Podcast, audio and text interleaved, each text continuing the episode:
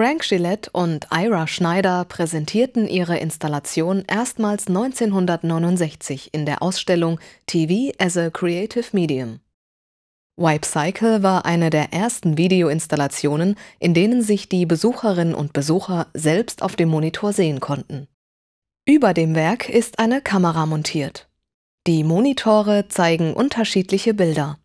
Der mittlere Monitor wechselt zwischen dem Kamerabild und einer Fernseh-Live-Übertragung.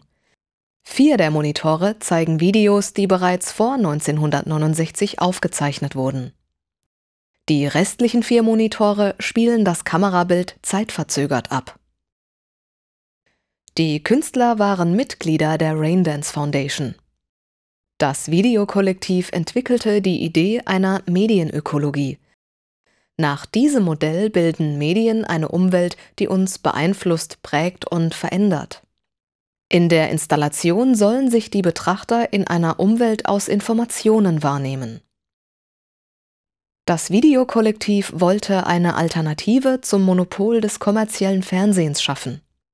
Die Künstler erforschten die Möglichkeit des damals noch neuen Mediums Video, partizipative und gesellschaftskritische Strukturen aufzubauen